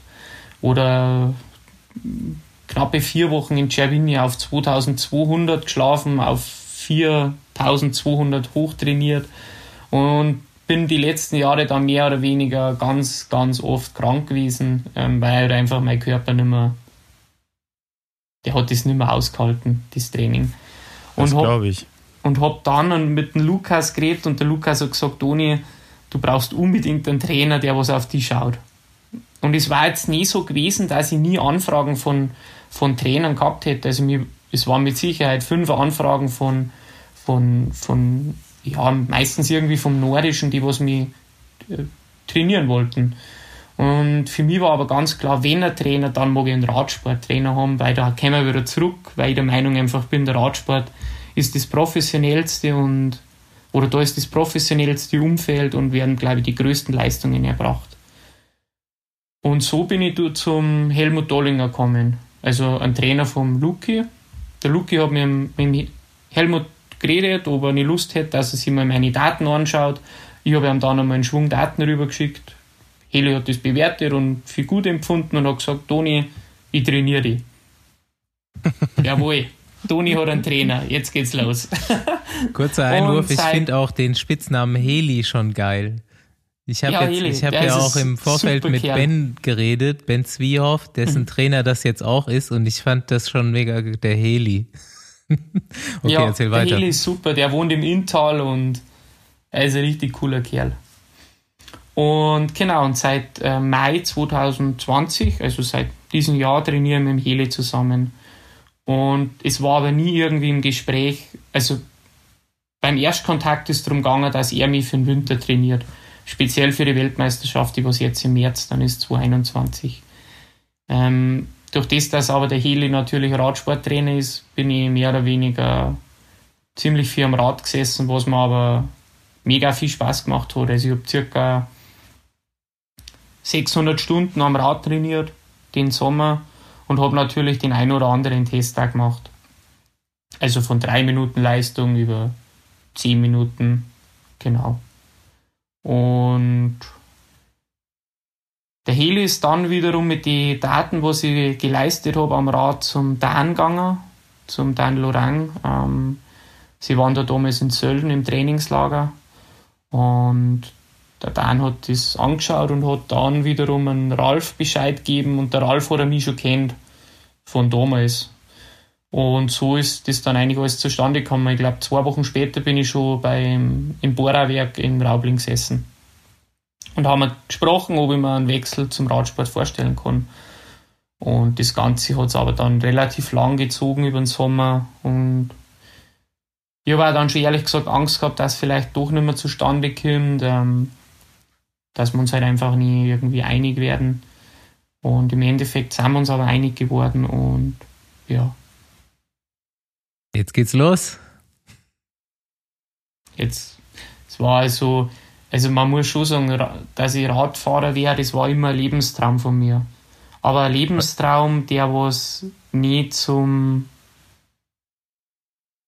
ja, eigentlich ein Hirngespinst, das, das was nicht zum Erreichen war. Weil halt einfach, für mich war das nie irgendwie Option gewesen, dass ich ähm, von ganz vorn wieder anfange. Also, und das, im Endeffekt ist ja die Anfrage nicht von mir kommen, sondern vom Team. Also ich, mir war das auch ganz, ganz wichtig, dass ich mich da nie irgendwie eindränge oder so und das habe ich auch zu 100% nicht gemacht. Ähm, Im Endeffekt habe ich dann Bedenkzeit braucht, ob ich sage, ja, ich mache das. Und ich habe mich aber dann dazu entschieden, dass ich es mache, weil es eben ein Lebenstraum ist und es weiß ja keiner, ob das funktioniert. Das weiß ich nicht, das weiß das Team nicht. Klar werd, bin ich mega motiviert und wäre alles dafür da, also im positiven Sinne alles dafür da, dass ich das schaffe und realisieren werde. Und das Team steht auch, glaube ich, zu 100% hinter mir. Aber ob es klappt, keine Ahnung. Aber mhm. zumindest kann ich mir nach der Zeit nie sagen, hey Toni, du hast das nicht probiert. Und um das geht es mir eigentlich, weil man muss schon sagen, ich gebe ziemlich viel auf für den Lebenstraum, weil das, was ich mir über Jahre aufgebaut habe. Und was jetzt kommt die nächsten Jahre, das weiß keiner. Das wäre, glaube ich, ein riesengroßes Abenteuer. Jetzt interessiert mich da an der Stelle als erstes, was hat denn deine Freundin zu dir gesagt? Toni, du hast schon wieder Bier gesoffen. Oder was? Als du dir erzählt hast, du wirst jetzt Radprofi. Ähm, na, das hat sie eigentlich ziemlich cool aufgefangen. Die war total happy. Ich glaube, die hat sich sogar mehr gefreut für mich, weil sie hat schon gemerkt, dass ich einfach nicht mehr so happy mit meinem, ja, mit meinem Leben oder so bin, weil einfach der Sport, was ich gemacht habe, den habe ich den habe ich halt einfach nur noch gemacht, weil es mein Beruf ist. Und ich habe zwar ja. schon geschaut, dass ich so gut wie möglich bin und ich habe und das mit dem Radlfahren, das ist immer mehr geworden, gell? und ich wollte halt immer mehr Radl fahren und habe dann wieder Laufwettkämpfe gehabt und habe mich immer weniger ja, auf die Bewerbe gefreut, weil ich eigentlich Radl fahren wollte. Und ich war dann, ja, ich bin dann im Sommer zwei Wochen mit dem Lukas und mit dem Patrick Gamper ins Güter, ins Höhentraining gefahren. Zuvor war ich schon zwei Wochen in Obertauern im Höhentraining. Und das war das coolste Trainingslager ever, weil das waren jetzt quasi zwei Radprofis oder? Und da waren dann nur zwei äh, von Patrick Gamper, der Bruder, der Florian war noch dabei, der fährt bei den Tiroler. Und zwei Mountainbike-Fahrer waren dabei. Also quasi war das, das, das war der Himmel für mich, weil da nur noch Rad Profis waren und, und ich, der kleine Toni mhm. aus der Ramsau. Und da habe ich dann schon gemerkt, okay, das, das gefällt mir wirklich. Gell. Das ist jetzt nicht bloß ein Hirngespenst, ich mag das wirklich schaffen. Und ja, im Endeffekt habe ich dann ganz lang gewartet auf, auf eine Rückmeldung vom, vom Ralf. Ja. Und der hat, dann, der hat mich dann eigentlich so gefragt, hey Toni, wenn du motiviert bist, dass du Radlprofi wärst, ich bin motiviert, dann sagst du ja und dann gehen wir das gemeinsam an. Und dann habe ich halt ja gesagt. das war wahrscheinlich auch genau der Wortlaut in dem Gespräch, oder? Ja, der Ralf, der Ralf redet da genauso wie ich. Ja. Geil. Ja. Geilste ist sowieso äh, Tonis Internetseite. Apropos Körperspannung hatten wir hier gerade im Aufgeredet. Da hat er nämlich hier so ein geiles Bild drin. Bisschen, fle bisschen flexen. das für, für, war für meinen Physiotherapeut, der hat Bilder für seine Praxis braucht. Schaut gut aus, gell? Aber ist alles, ja. alles Photoshop. Ist Photoshop. Richtige Maschine. ja, kann, kann jeder mal draufgehen. Ich war eben auch drauf und dann wollte ich schon einen Urlaub bei dir buchen, aber es geht nicht mehr. Nein, wir dürfen ja keine, wir haben keine Vermietung momentan wegen Corona. Ah. Mhm. Aber, aber wenn das vorbei ist. Logisch. Ja? Logisch. Ja, dann buche ich das dann demnächst wieder. Wir haben drei Ferienwohnungen. Ja, geil. Steht, also ich, ich habe mir so die Internetseite angeguckt, alles, ne? hier gibt's hier so verschiedene Kategorien über mich, Skibergsteigen, Berglauf und dann irgendwie, da, da gibt's noch den Link Heimat und dann gehst du so hin und dann Urlaub bei Anton Palzer kannst du buchen, hausderberge.de. Mhm. Super. Cool, oder? Ja, und da wollte ich schon draufgehen und buchen, aber ist offline. Nein, es geht momentan nicht, wegen ja, wie gesagt, man, wir dürfen keine Beherbung, Beherbergung machen. So. Ja, aber nächsten Sommer, ich bin, ich gucke mir das jetzt jeden Tag an, ob es geht und dann irgendwann buche ich. Jawohl. ähm, weil wir jetzt schon, wir hatten jetzt vorhin schon auch über Werte gesprochen und so und dann hast du den Dollinger jetzt als Trainer. Kannst du irgendwie so ein paar Werte sagen? Du meinst so drei Minuten, zehn Minuten ähm, VO2 Max, was, Schwelle, genau, Watt pro Kilogramm. VO2 Max, Schwelle, genau. Äh, wie viel Laktat kannst du maximal produzieren? Habt ihr das gemessen auf dem Rad sicherlich? Also ich habe ich hab ungefähr 62 Kilo gehabt jetzt den Sommer. Das war jetzt nie super, super in Form, weil normalerweise bin ich im Winter in Form, ja ähm, und habe äh, ein V2 Max von 92 Und, okay, ähm, äh, äh, äh, es war, warte mal. Okay, 92 ist, mhm. ähm, also ich denke mal, bei Ich Bora, hab doch gesagt, er kann gut atmen. ja, also ich denke mal, bei Bora, ich glaube, bei Bora hat keiner 92, gehe ich mal von aus, außer dir. Ähm, Ah, ich glaube, der Schachmann Maxi hat schon auch ziemlich viel, oder? Ja, aber, Oder zwei, aber das höchste gemessene beim Radsportler ist doch so ein Skandinavier, ein Däne, glaube ich, oder? Ein Juniorenweltmeister damals, der ähm, auf dem Amstelkurs Zeitfahrweltmeister geworden ist. Der war doch der höchste gemessene Radsportler mit VZ Max. Das war irgendwas in den 90ern. Ja gut, ich muss 92. sagen, die, die 92 habe ich am, auf die Ski gehabt, gell? Auf einen Ski, ähm, Mhm. Ja, Radtest, Radtest glaube ich, habe ich 89. Ja, das ist ja, dann ist ja in Ordnung. Krass. Aber ich, ich kann es sogar genau sagen, ich habe meine Werte da. Jawohl, ja. Also, während du die Werte jetzt kurz nachliest, ordne ich das mal kurz für alle Hörer ein, die mit Werten nicht so viel anfangen können. Bei der Zahl 92 hat sich auf jeden Fall jeder von uns nochmal hingesetzt, obwohl wir schon hier sitzen. Richtig. Zweimal hingesetzt gerade. Zweimal hingesetzt, doppelt. Äh, wo ist VO2 Max? Ja, Ja. ungefähr neun- 89 VO2 Max. Ähm, äh, also die Tests habe ich halt 62 Kilo gehabt. Aber 92 ist auf jeden Fall schon sehr solide, kann man sagen. Also, War, das war ein Skitest. Das war ein Skitest. ja, ja, okay, aber das, ja, das steckt ja in dir an Fähigkeit. Aber krass, okay. Also beim, beim Skilanglauf gibt es ja noch höhere Werte, gell? so 94. Ich glaube, da hat nicht der äh, Björndal, oder, nein, nicht, wer war der erfolgreichste Langläufer aller Zeiten? Ja, Björndal, ne? Nein, Ole Einer, Björn, ja gut, nein, der hat ja Björn, zwei Lungen gehabt. Björn Dili, Björn Dili hat glaube ich 95 oder 96 gehabt. Okay, krass. Also Man findet da gar nicht mehr so gute Zahlen zu Radsportlern. Ich habe das auch irgendwann mal so versucht rauszufinden, weil es gab ja immer, also es gibt ja so verschiedene Messmethoden, ne? wenn die schon ein bisschen älter her sind, dann äh, ein bisschen länger her sind, dann haben die auch noch so ein bisschen mehr dazu gerechnet, als jetzt wirklich Atemgas zu, zu machen. Ähm, ich glaube, Oskar Frere hatte mal auch einen Wert über 90 gehabt, habe ich mir irgendwo gelesen. Und äh, ja, aber ansonsten ist auf jeden Fall alles, was äh, in die 80er geht, schon, schon sehr, sehr gut. nein, das sind, aber wie gesagt, das sind Werte, gell? Das ist äh, Ja, ähm, und, und St- Statistiken, die sind wie Bikinis, die zeigen viel, aber nie alles. okay, den, Spruch- den Spruch direkt immer aufs T-Shirt drucken. Titel. Äh, ähm, Ich soll dir aber, von, okay. kurze Pause, ich soll dir von Percy sagen, du sollst mal schnell die Sprachnachricht hören. Also, ja, ich habe mir eine geschickt. Erzähl nicht zu viel, verrat nicht deine Werte. Hör auf! Regenschutz, Toni. Die verwenden alles.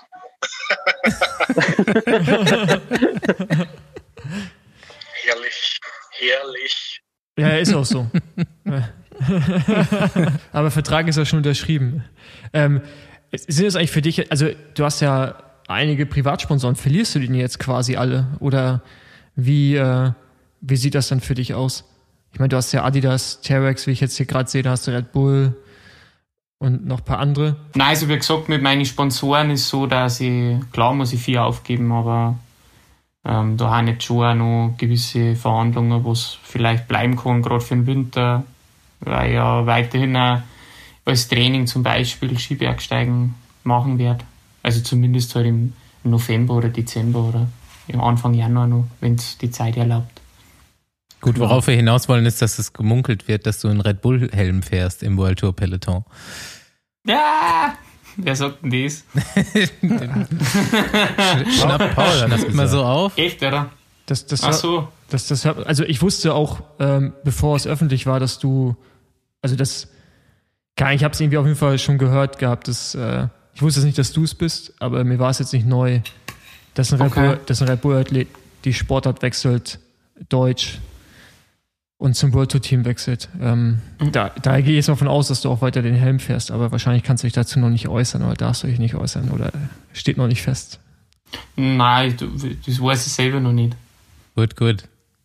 Weil, weil- ich finde ja, keine Ahnung, ich finde Red Bull steht ja immer für so eine gewisse Coolness. Ne? Also jeder, der irgendwie einen Red Bull-Helm hat, macht irgendwie einen Extremsport oder einen Sport, der, ja, keine Ahnung, oder der, der nicht Radfahren ist auf jeden Fall, also zumindest nicht Straßenradsport. so wie Wout von Art im Cross halt oder Pauline äh, Ponferrand. im Mountainbike. Äh, Mountainbike gibt es ja einige Sportler, die äh, bei Red Bull supported sind, aber im Straßenrennsport, also in der World Tour, gibt es ja gar keinen. Du wärst ja quasi der Erste, sowohl männlich als auch weiblich. Äh, würde ich interessant finden, weil ich glaube, dass auch äh, eventuell die Perspektive auf den Sport vielleicht ein bisschen ändert. Ähm, ja, mit Sicherheit, aber wie ist denn das Wetter bei euch momentan? Ist Ski oder ist es eher schlecht? da, da, da, lenkst, da lenkst du schön vom Thema ab. Aber hier in Köln waren es heute 15 Grad. Wir bei mir zu Hause. Höhen. Wir haben auch, glaube ich, 15 Grad gehabt und mega warm. Wir haben Föhn Nein, hier. 0,0. 0,0. Anton, Da warst du Radfahren heute oder bist du den Berg raufgerannt? Nein, ich bin gelaufen. Ich wollte auf die Ski und dann habe ich gemerkt, dass eigentlich gar kein Schnee mehr ist. Und dann bin ich laufen gegangen und dann noch Rolle gefahren. Hm. Ich frage mich immer noch, wie du auf die Idee kommst, dass Radsport die härteste Sportart ist. Du wirst wahrscheinlich n- nächstes Jahr bei den ersten Rennen merken, so, ach, das war ja gar nicht so schwer. Ja, jetzt Nein, kommen wir doch mal schon. kurz. Also, Ja, ein Freund weiter. von mir hat gleich einmal gesagt, ob wir nicht pro forma gleich mal alle zwei Schlüsselbeine abbrechen. Einfach mal so. Mm. Mhm. Aber dann habe ich so gesagt, Ja. na, warten wir mal noch ein bisschen, vielleicht.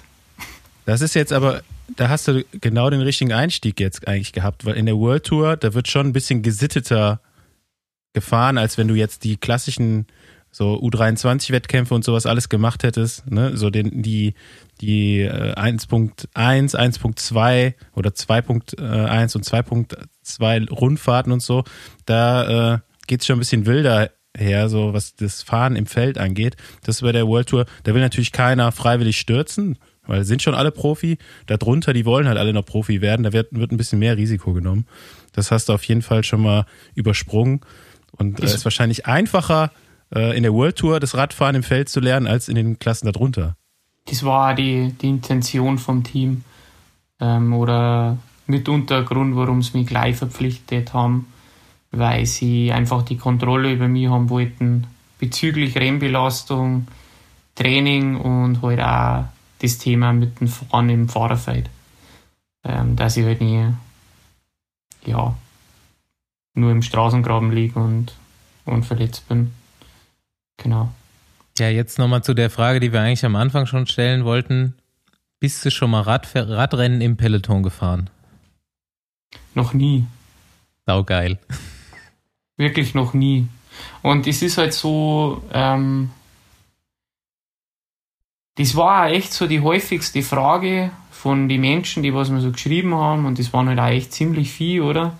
Ob ich das jemals gemacht habe und ob mir, ob mir bewusst ist, was das heißt. Und ich habe eigentlich, also ich habe nicht, nie jeden zurückgeschrieben, das war jetzt nicht gegangen, aber dem, was ich halt geschafft habe, habe ich zurückgeschrieben und habe halt gesagt, nein, das habe ich noch nie gemacht.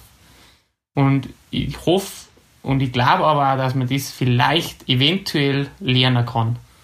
Und aber es ist halt, wie gesagt, das Ganze ist ein Projekt von, von, von Seiten Bora Hans Grohe und ja, und ich bin halt da ein kleines Teil von dem Ding, oder?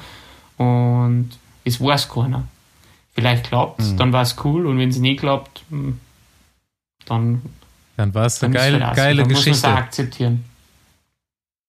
Ja, Dann ich muss man glaube, im, im Radsport, das darf man nicht vergessen, da gibt es eigentlich ja, obwohl es alles Straßenradsport ist, gibt es nochmal verschiedene Disziplinen. So, du hast halt die Bergfahrer, du hast die Sprinter, du hast dann aber auch noch Klassikerfahrer oder Zeitfahrer. Und ich denke mal, du wirst eher in den Bereich gehen, wo es bergauf geht am Ende. Und da geht halt viel mehr über die reine Leistung, als jetzt irgendwie über Positionierung, also ich sagen wir, nennen wir es mal Rennintelligenz. Also das sind so die zwei Faktoren, die man mal so sagen kann, sind ausschlaggebend, ne, ob es ein guter, ob du jetzt ein gutes Ergebnis fährst oder nicht. Und je, je mehr es am Ende bergauf geht, desto mehr spielt eigentlich die Leistung eine Rolle.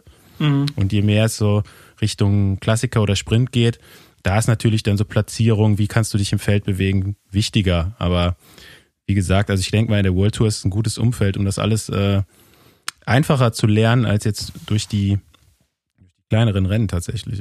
Ähm, hast du irgendwie da schon hingehend eine Richtung? Also, kann wenn ich mir deine Werte an, äh, an oder wenn du von den Werten redest, hört sich das alles so ein bisschen an wie Maximilian Schachmann. So, dass du halt auch eher so die welligen Klassiker, sowas wie äh, Lombardei, Lüttich, Bastogne, Lüttich, so. Gibt es da irgendwie schon eine Tendenz im Team, dass sie gesagt haben, okay, da und da probieren wir Sachen mit dir aus oder schmeißt man nicht einfach mal überall rein, auch mal irgendwie in flache Klassiker, damit du das einmal eins quasi nochmal irgendwie lernst oder? Also ich glaube, das Ziel sollte, oder was heißt glaubt man, das Ziel ist schon, glaube ich, da, oder das Ziel ist, dass ich am Berg ähm, Rennen fahre. Und genau, äh, aber wo die Reise hingeht, das weiß, glaube ich, noch keiner so wirklich. Also die Tour auf die Alps ist jetzt einmal im Raum gestanden, dass ich die fahre, eventuell Ende April. Und ja, da muss man schauen. Ich habe keine Ahnung, was ich, was ich kann. Gell. Wie gesagt, das sind Werte und das Witzige ist ja es auch. wird auch mit Sicherheit, es wird halt mit Sicherheit ein paar Jahre dauern, bis ich auch wirklich dann meine Leistung auf das Radl zu 100% bringe. Weil im Endeffekt bin ich halt von 1000 Trainingsstunden bis 2019 ungefähr 300 Stunden Rad gefahren und den Rest bin ich halt gelaufen oder auf Ski gestanden. Und das Ganze wird sich halt jetzt ändern. Jetzt werde ich halt schauen, dass ich die Trainingsstunden zu 90 Prozent, keine Ahnung, 95 Prozent am Rad mache. Und das ist aber, das wäre ja ein Prozess, der geht ja nicht von heute auf morgen. Und das ist aber ein Team bewusst und das ist mir vollkommen bewusst. Und mir ist auch vollkommen bewusst, dass ich mich da nie so verwirklichen werden kann, wie jetzt beim, beim Skibergsteigen oder im Bergsport generell. Ich bin, wo ich aber auch ziemlich froh bin mit der Situation, dass ich halt einfach ein kleiner, ein kleiner Teil von einem großen Team bin. Und ich sehe das Ganze schon auch irgendwo als mein Beruf. Und wo man halt einfach seine Arbeit erledigen muss fürs Team. Und die letzten zehn Jahre war ich Einzelkämpfer, irgendwo ein, Egoist und genau. Und das ändert sich halt jetzt. Jetzt bin ich halt Teamfahrer. Oder ich werde Teamfahrer. Das Witzige ist ja auch, äh, dass du einen Kumpel quasi hast bei Bora, dem es fast ähnlich geht. Den Ben Zwiehoff, der wahrscheinlich hier auch irgendwann nochmal seine äh, Podcast-Episode bekommen wird aber der auch aus einer anderen Sportart jetzt bei Bora anfängt, der da, darf ein bisschen früher einsteigen als du, weil du eben noch deinen Weltcup zu Ende machen musst, aber ihr sitzt da so ein bisschen im selben Boot und der meinte auch schon super geil, dass ich nicht der Einzige bin hier und ähm, der Einzige bin, der irgendwie Radrennen fahren noch lernen muss und ähm, das ist beides irgendwie exzeptionelle deutsche Athleten, die die Radsportwelt noch nicht auf dem Schirm hat sau spannend nächstes Jahr. Ja, ich glaube auch, und ich finde das eigentlich vom, vom Ralf Denk ziemlich cool, dass er da auch in andere Sportarten schaut und es gibt ja ja, es, wie gesagt, ob das funktioniert, das kann funktionieren, muss aber nicht. Aber es hat halt schon einmal die Fälle gegeben, wo es funktioniert hat. Hier Roglic oder, oder Michael Woods. Ähm, Aber der Roglic hat es andersrum gemacht mit der Skisprungchance, ja. ne? Der ist runtergesprungen, ja. ja. Und, hat den einfachen Weg genommen. und, und ich sage ja, es kann ja nicht jeder äh, äh, ein Primus Roglic werden im Radsport als Quereinsteiger. Das ist mir vollkommen bewusst. Aber es geht ja da auch nicht darum, dass ich, und von dem ist ja noch nie gesprochen worden, dass ich da so erfolgreich sein werde wie irgendwelche anderen Fahrer. Es geht ja da einfach darum, dass ich in das Team einwachse, dass ich da meine Arbeit gut mache, dass ich da eine Helferrolle kriege und, und mit dem war ich vollkommen zufrieden. Gell. Ich mag da nie oder ich glaube, man muss da schon mit ziemlich viel Respekt an das Projekt rangehen. Ja, ja. gut. Mal sehen, die, die ARD ist nochmal so bei sowas, ARD, ZDF ist immer ganz gut, dir da äh, Favoritenrollen dann einzuräumen. Mal gucken, ab wann du, ja. ab wann du Tour, Tour fährst. Nee, geil, war ne? nicht, nicht alles immer so ernst nehmen, was wir hier erzählen. Müssen wir vielleicht öfters mal sagen. Wir kriegen das dann immer so aufgesetzt. Aber, dein, Vorteil, ähm, dein Vorteil könnte ja sein, dass du nah an der österreichischen Grenze bist und man glaubt, du bist Österreicher. Und dann Ey, das dachte ich vorher auch. Du, du wirst lachen, du wirst lachen. Vor drei Tagen hat mich der Aki angerufen, der Pascal Ackermann und ich war ja gerade in Italien, dann gehe ich ran und sage, hey Aki, was geht? Dann sagt er so, Toni, was ist eigentlich mit dir? Warum hast mir du nicht gesagt, dass du Deutscher bist? dann sage ich, dann sag ich, was soll ich denn sonst sein? ja, ich hab gedacht, du bist Österreicher. Ich sag, nein, um Gottes Willen, ich bin Deutscher. Und dann haben wir ewig lang diskutiert, warum ich ihm nicht gesagt habe, dass ich dafür sage, für mich war das ganz klar, dass ich Deutscher bin. Es tut mir leid. Für mich war das ganz klar. Ansonsten, sonst, sonst hören sich die Bayern bei euch im Team irgendwie anders an. Die sechseln so ein bisschen. Ja, so, der Markus Burkhardt, mit dem habe ich heute auch telefoniert. Erzähl, um was ging's? Äh, ich habe ihm einen Schuh abholen müssen. Okay. Okay. Genau. Genau. Dem, dem kannst du übrigens auch nochmal unseren Podcast empfehlen. So gern. Ja, er ist herzlich So eingeladen. Wir versuchen das jetzt über, über äh, alle möglichen Wege mal. Aber wir müssen. Oder keine Lust? Wir, ja, ja, nicht so richtig Nee, im Moment. Burgi ist ja noch so alte Schule. Okay. Das heißt, du steigst nicht in den Besenwagen. Genau. Ah, okay. Mhm. Ich glaube, wir müssen tatsächlich warten, bis der Burgi sein letztes Radrennen gefahren ist und dann können wir ihn einsammeln. Aber vorher. Oder wir müssen er, uns ich, kurz umbenennen für ihn. Genau. Der Oktoberfest-Podcast. Ja, du kannst ja. Du, eine Ausgabe du machen. kannst dem, äh, du kannst dem Burgi ja wahrscheinlich noch einiges beibringen. Oder ist er schon auf welches Level Bayer hat er da schon? Weil, ganz ehrlich, du bist Endgegner. Und kannst vielleicht noch mal kurz erzählen, wie kam es zu diesem YouTube-Video? Mit äh, Bayerisch für Anfänger. Ja. Das ist zustande gekommen. Wir haben eine Dokumentation über mich gedreht für ähm, Rebull TV und Servus TV. Die ist vor zwei Jahren gelaufen. Und die Leute, was da da waren, haben mich halt 0,0 verstanden, oder? Also die waren halt bei mir zu Hause und bei, also bei uns redet, spricht ja jeder so. Also mein Bruder, meine, äh, meine, meine Mutter, mein Vater, Die Huberburm. Ja, die Huberburm, ja, genau, jeder redet so, oder? Und, und die haben, das war halt wirklich schwierig, dass wir uns so verständigen über den Tag. Und im Endeffekt hat dann einer gemeint, okay, wir müssen echt einmal einen, einen, einen Bayerischkurs machen, dass wir da, dass wir uns da besser kommunizieren können. Und dann haben wir gesagt, hey, dann machen wir doch gleich noch einen Bayerischkurs mit ein paar Wörtern, dass, ja. Da habe ich mich in die Lederhosen geschmissen und dann haben wir das aufgenommen. Genau. Ich habe dann einmal überlegt, ob ich Bayerisch für Anfänger 2.0 mache, gerade da in der Corona-Lockdown-Zeit. Und dann habe ich aber Witze erzählt. Das war irgendwie leichter. Genau. Geil. Weitermachen auf jeden Fall. Ich überlege Ja. jetzt schon Besenwagen Productions, nächste Folge. Ja. Bayerisch 3.0. Und dann mit Burgi vielleicht. Anton und Burgi zusammen. Ja, Ah, geil wäre das. Genau. Leck mich am Arsch. das richtig authentisch ist, oder? Ja.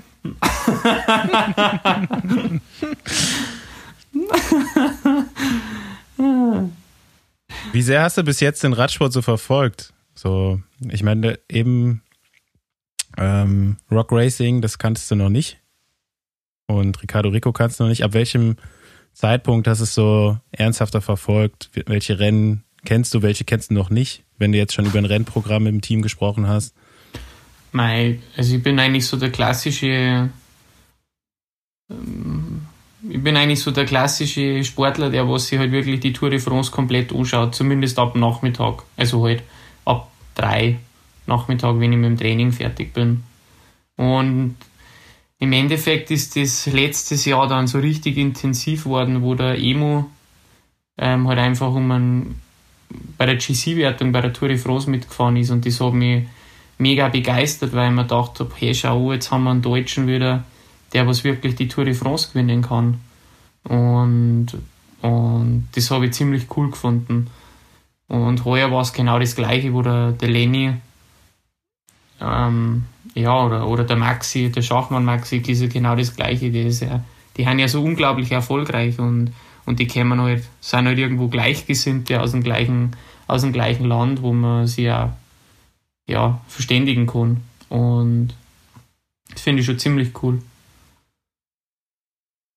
Und im Endeffekt, mei, mich faszinieren schon nur die, die Berge einfach und das mich auch immer faszinieren. Und es war jetzt gelogen, wenn ich sage, ich schaue mir jetzt Radrennen an, weil irgendeinen einen flachen Klassiker oder so schaue ich mir halt in der Regel nicht an.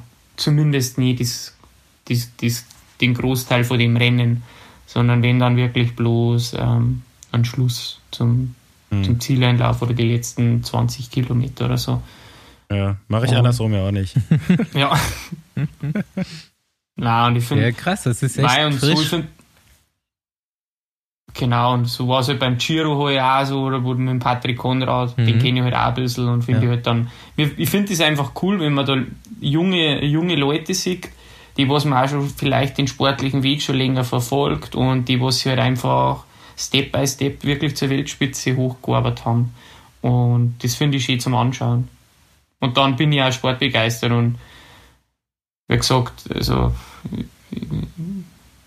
ich glaube auch, dass der Radsport so einfach ein junges, ein junges, frisches Gesicht braucht. Und das machen halt die Typen genauso wie der, wie der Lenny oder was, das sind junge, junge Menschen und das ist halt nicht mehr die, die, die alte Zeit, sondern das ist eigentlich eine neue Generation, die was an, an Radsport wieder einen Aufschwung gibt, glaube ich. Und ich finde, dass der Toni da richtig gut reinpasst. Habe ich richtig Das Bock mir drauf. keiner verstehen. Ja gut, Das das, kann passieren, ja. das kommt mit der Zeit. Umso besser. Würde mir alle Interviews gerne so richtig im tiefen bayerischen Dialekt wünschen. Das mache ich. Mach das. Ich habe von der Bundeswehr, ist eigentlich ganz eine lustige Geschichte, von der, von der Bundeswehr Sportfördergruppe immer ähm, Lehrgänge machen müssen. Die haben meistens so zwischen sechs und acht Wochen dauert. Die waren in Hannover. In Hannover wird ja, glaube ich, das reinste Deutsch gesprochen. Ja. Und acht Wochen, oder? Und ich habe mir halt fest vorgenommen, ich, ich verstelle mich nicht, ich rede ununterbrochen genauso wie zu Hause. Und das war echt, das war so witzig, weil mir hat halt echt gar keiner verstanden. Kein einziger. Nicht einmal die Teilnehmer, die was bei mir im Lehrgang waren, haben mit mir reden können. Das war, ziemlich, war immer ziemlich lustig. Ich finde Habe so, genossen, die Zeit da oben. in diesem Bayerisch für Anfänger Video ist am Schluss dann auch so ein Teil, wo du so einen Satz versuchst selbst zu übersetzen in Hochdeutsch. Der ist halt auch schon Ja. geil. oh so, Mann, so ey. ist Ich, es einfach. ich lieb's auf jeden Fall. Richtig gut. Ja, haben wir noch so ein paar, äh, wollen wir noch so ein paar Klassiker-Kategorien mit äh, Anton durchgehen oder wer so mal. Ja klar. Ja klar. Wer schon im Besenwagen eine Runde dreht, der muss da durch. Er ist ein bisschen Zickzacklinie gefahren. Zickzacklinie. Irgendein Problem hat er, kein mechanisches Problem. Ein körperlich, physiologisches Problem. Zu wenig Benzin im Tank. Er hat einen Hungerast. Schlimmster Hungerast. Hungerast hat man doch bestimmt auch auf dem Berg. Ja, logisch. Logisch. Also Hungerast ist ja, ja abholen müssen von meinen Eltern nicht mehr heimkommen. Ich wohne am Berg, ich muss immer 600 Höhenmeter den Berg hochfahren zum Schluss. Egal was ist, auch wenn ich bloß ruhig fahre. Ich habe 600 Höhenmeter, so eine fett steile Rampe hoch. Und teilweise halt nicht mehr hochkommen. Rad schieben müssen, abholen müssen. Ja, das ist ganz normal. Das, geht, das macht hart. Hungerast macht hart. Äh, Wohnt ihr da ganz alleine? Steht da nur euer Haus mitten im Berg? Nein, so v- vier Häuser wohnen, sind da ungefähr. Oder fünf, ja. Genau. Es gibt drei Seiten und alle drei sind gleich steil. ist eigentlich egal, von wo man hochfährt, aber es ist immer steil und es sind echt 600 Höhenmeter. Da ist mal die Deutschland-Tour drüber gegangen Ah, und die Okay. Bayern-Rundfahrt. Und wir haben sogar mit ähm, deutsche Meisterschaften gehabt, 2007. Ah, da ist das, die Ecke. Ah, okay. Ja, genau. Ja, dann kann ich sogar jetzt ähm, zuordnen. Aber Staufi, dann bist du sicher, dass du bei ihm dann übernachten willst? Also auf jeden Fall kein Radurlaub dann, oder? Äh, Du kannst Auto unten hinstellen, ne? Am Fuß auf dem Berg. Nee, aber ich gehe auch gern wandern und so. Alpenpanorama reicht mir schon. Der Schillinger Andi hat damals gewonnen bei uns. Ist deutscher Meister geworden. Einer U23 meinst du? Der Schillinger Nein? Elite, da, da hat er U, U23-Fahrer hat er gewonnen, glaube ich, oder? Hat der nicht der Toni Martin gewonnen? Also du hast gerade Schillinger gesagt. Mhm. Nee, der Schillinger hat keine deutsche Meisterschaft gewonnen bei der Elite. Und Toni Martin auch noch nicht auf der Straße. Am Berg nicht? Ja, vielleicht eine Bergmeisterschaft. Deutsche Bergmeisterschaft. Ja, es war ja. Bergmeisterschaft. Es war deutsche Ja, ja Bergmeisterschaft. das, das kann sein, dass es der Schillinger war, ja. Das ist gut Ja. möglich, ja. Aber ich dachte, du meinst jetzt gerade Profimeisterschaft. nein, nein, es waren Bergmeisterschaften. Ja. Es war so ein Rundkurs bei mir zu Hause. Genau. 2007 war das. Ah, ich habe noch eine Frage, was mich interessiert hat. Mhm. Sonst haben wir ja immer, und dann ist die Frage eigentlich relativ blöd, weil Profis dürfen ja eigentlich nie so richtig über ihr Material reden. Und klar, du fährst jetzt nächstes Jahr Specialized und ähm, fährst dann da dein äh, SL7 und das ist grandios. Aber ich wollte dich mal fragen, was bist du bis jetzt im Leben so für Räder gefahren? Was fandst du cool? Hast du jetzt schon ein Scheibenbremsfahrrad und so? Hast was hast du für eine Schaltung gehabt bis jetzt? Du hast wahrscheinlich auch ein Mountainbike. Richtig. Also ich habe ähm, nicht weit weg von mir ist ein Radladen. Äh, hat mir immer die Räder gestellt. Ich bin eigentlich immer Cannondale gefahren. Also Super 6 Evo. Und hab Gut, da. gute Wahl. Und durch das, dass ich eigentlich nur am Berg gefahren bin, habe ich einen Lightweight-Satz gehabt, Geil. einen Meilenstein und habe heuer sogar von Lightweight einen Obermeier-Satz bekommen. Gratis. Nice. Ja, ziemlich cool sogar. Weil der, da gibt es bloß 99 Stück und ich habe irgendwie keine Ahnung, was für Nummer. Und ähm, ja, den. Ich war halt immer ziemlich leicht unterwegs. Mein Cannondale hat rennfertig 5,6 Kilo gehabt zum Fahren. Ähm, Dura-Ace-Ausstattung und die Calo äh, Cannondale Hologram-Kurbel mit, ähm, äh, wie heißt das Watt-System von Cannondale? Power to Max. Genau. Und Mountainbike habe ich kein Cannondale gehabt, bin ich KTM gefahren. Ah ja. Genau. Ja, aber da du ja schon so richtig alte Schule Fahrradausbildung gehabt. Geile, geiles Rad auf jeden Fall. Klingt mega geil. Und so, Also ich bin auch noch nie Scheibenbremsen gefahren. Ja. Ich habe immer, immer ganz normal, stinknormal, auch keine elektronische Schaltung. Das hat aber auch wirklich den Hintergrund gehabt, dass ich sage, okay, ich fahre eigentlich nur Bergrennen, so wie ein Glocknerkönig. Da brauche ich keine Scheibenbremsen, da es muss Radl leicht sein. Und da gibt es ja auch kein Gewichtslimit. Ja. Also da kann das Rad so leicht sein, wie es also es ist nur Berg, irgendwie geht. Bergzeitfahren quasi, ne? Genau, Und genau. wie hast du da so abgeschnitten? Mm, Eigentlich ganz gut. Kitzbühler Horn habe ich gewonnen. So, das sind 880 Höhenmeter. So eine 29er Zeit, das fahren sie halt so bei der Österreicher Rundfahrt auch. Genau. Also die Siegerzeiten ungefähr sind immer so 29 Minuten. Ja. Dir langsam angewöhnen, die, die Rennen nicht mehr in Höhenmeter zu messen. Ja, ich weiß schon, aber das ist so schwierig, weil das sind bloß sieben Kilometer. Und Ja. also, muss jetzt dann. VAM vielleicht. Ja, genau, das ist auch interessant.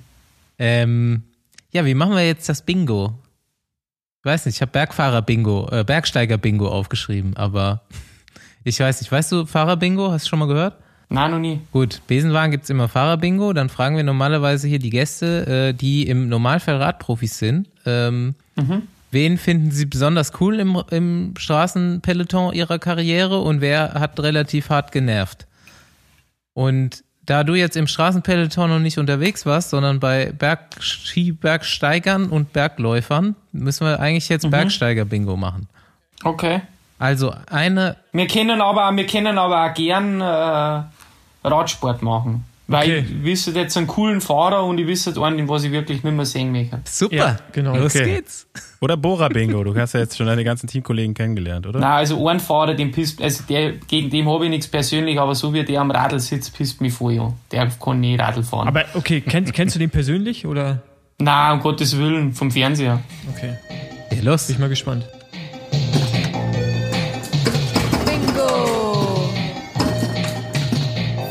Fahrer-Bingo! Also geht's los? Ja, fang an. Also der, ge- der geilste Radlfahrer ist der Lukas Pöstelberger. Ich wusste, dass es kommt. da, bin ich, da bin ich dabei. Das, das gehört einfach einmal gesagt, weil der, der Junge, der ist Gold wert. Das, das Schöne Und- ist ja, dass der Lukas auch zu Hause diese Folge gerade mitverfolgt, weil er sowohl von mir als auch von dir Screenshots von unserer Unterhaltung geschickt bekommt und, genau. uns, und uns währenddessen Sprachnachrichten schickt. Servus. Könnten wir auch mal hier einen Besenwagen einladen. Ja, erzähl weiter. Ja, und der mieseste Radfahrer, obwohl er so unglaublich erfolgreich ist, ist eigentlich der Christopher Froome in meinen Augen. Ähm, ich weiß nicht, ich finde, der sitzt so, so beschissen am Radl um. Und mir hat die komplette Dominanz von Sky immer so wahnsinnig anpisst. weil einfach die Radrennen so, so langweilig waren. Da, da, Der Tross, der Tross ist in den Berg reingefahren und es war klar, irgendein Skyfahrer gewinnt. Der- Und das hat mich genervt. Und heuer war das halt mega cool, oder? Was? Ja, gut, aber da, da, da redet halt auch, da spricht gerade in dir echt so richtig der Radsportfan. Ich glaube, wenn du jetzt die Seiten wechselst und in so einem Team bist, wie äh, Ineos jetzt, äh, ich meine, Bora versucht das ja auch kontrolliert, irgendwas äh, auf die Beine zu stellen, äh, langfristig, dann äh, findest du dich vielleicht selbst bald in so einer Rolle wieder, dass du in so einem Bergzug durch die Alpen oder Dolomiten fährst. Schon, schon, schon, aber irgendwie so, mein klar, als Außenstehender sieht man halt das so, oder? Und es Ja. war halt irgendwo so, es, ist ja, es, früher war es halt Sky, jetzt ist es Ineos, es hat ja nicht bloß ein Team gegeben, es waren ja andere auch da. Und ja, mein gut, die haben ja dementsprechend die Fahrer, oder? Ja, aber, aber es ist geil, was, dass du echt so einen, so einen richtigen Fanblick darauf hast. Du lernst den kennen. Pass auf. Du wirst mit dem Rennen fahren nächstes Jahr. Der fährt jetzt zwar bei Israel, aber äh, ich bin mir relativ sicher, dass ihr euch sehen werdet. Kannst den ja mal, Dann kannst den ja mal anquatschen. Auf, Dann auf sage ich Ja, eh, dann sage ich ihm im tiefsten bayerischen Englisch, dass er sich mal gescheit auf sein Radl hucken soll, oder? Mach das bitte und sag uns dann, was er geantwortet hat. Nein, lieber nie, trau ich mir nicht. Äh, der, lacht, der lacht wahrscheinlich nur, weil er nicht verstanden hat. Ja, ja. Nein. Nein, um Gottes Willen, ich darf gegen die nie was sagen, ich kenne ja den nicht, aber ich finde es halt, ich- das ist jetzt ein reiner F- ein Fanblick. Wahrscheinlich ist er ein mega netter Kerl und voll freundlich und, und super gut drauf und ist halt unglaublich erfolgreich. Aber das ist halt jetzt wirklich so, was ich als Radsportfan im Fernseher festgestellt habe. Was mich jetzt persönlich einfach ein bisschen genervt hat immer. Aber genau. Gut. Ja, ich bin gespannt, wie du am Ja. Rad sitzt. Wahrscheinlich nur, wahrscheinlich nur beschissener. Ja, das glaube ich nicht, aber also hoffe ich nicht, weil dann fällst du runter vom Rad. Aber Ja, Haben die, haben die viel umgestellt jetzt beim Bikefitting oder war es schon vorher okay? ähm, ich habe mit dem Cannondale schon ein Bikefitting beim Gerd gehabt, also beim Chefmechaniker, genau. Also ich bin eigentlich den ganzen Sommer schon so ziemlich äh, mit der Position gefahren, wie ich dann auch fahren soll. Gut. Genau. Nach dem Erstkontakt mit dem Ralf wieder ist da gleich mal das Radl eingestellt worden. Geil. Und da ist jetzt das andere halt. Sieht man Ja. das? Jawohl, ja. Auf der Rolle. Genau. Aber es taugt mir extrem gut, also. Es ist Wenn du mal flach fahren willst, setz dich auf die Rolle. Muss ich, Stimmt. wenn ich flach fahre. Es ist, auch so lustig, weil dann der Heli schreibt, der Heli ist oft mega entspannt, oder? Und also ich bin echt voll begeistert von ihm. Und dann teilweise halt wirklich so bloß zwei Stunden irgendwo in der Fettverbrennung mit über 100 Frequenz fahren. Und Das geht in eine Richtung ziemlich gut und zurück dann auch wieder, bis halt der Anstieg kommt. Und der Heli hat mich dann irgendwann einmal angesprochen und sagt also, du Toni, wenn Fettverbrennung zwei Stunden plus ist, dann fahr halt bitte bis zum Schluss in der Fettverbrennung und wirklich leichtfüßig. Dann sage ich, Heli, ich glaube, du weißt nicht, wo ich wohne. Du kannst da nicht mit 200 Watt hochfahren, das geht gar nicht, sonst musst du das Radl schieben. Und genau, seitdem habe ich da immer einen Bonus. Die letzten 20 Minuten darf ich immer mehr fahren. sonst komme ich nicht nach Hause. Oh Gott. Eine äh, Frage, die wir manchmal als Kategorie haben, aber selten fragen, dachte ich mir, wird bei dir spannend, weil ähm, wir, wir haben immer so als Standardfrage aufgeschrieben, eine Empfehlung für sowas wie eine Doku oder ein Film oder sowas. Und du hast doch bestimmt geile Empfehlungen für so ein Outdoor-Doku, sowas wie hier, wie heißt der Bergsteiger-Film? Free Solo oder sowas. Da gibt es doch bestimmt irgendwie aus dem Skibereich sowas auch, oder? Mm, Oder irgendeine Anton Palzer-Doku. Nein, die ist nicht gut. Dabei, da bin ja ich dabei. ähm, was finde ich gut? Bergsportfilm. Ja, was schon ziemlich cool ist, finde ich eigentlich am Limit von wirklich von die Huberburm, vom Alex und vom Thomas. Ähm, Huberburm, weil die sind einfach die sind einfach Charaktere im Alpinismus, die was halt auch einen Alpinismus irgendwo geprägt haben. wenn man in Bayern wohnt, dann kennt man die Huberburm übrigens. Ich glaube, ihr habt das noch nie gehört, oder? Doch, Paul? ich habe von denen Nee. auch schon gehört. Ja, die war- hatten mal auf der ARD auch so eine Werbung laufen. Ja, da, Milchschnitte. Ja, genau, daher kenne ich die auch. Ja.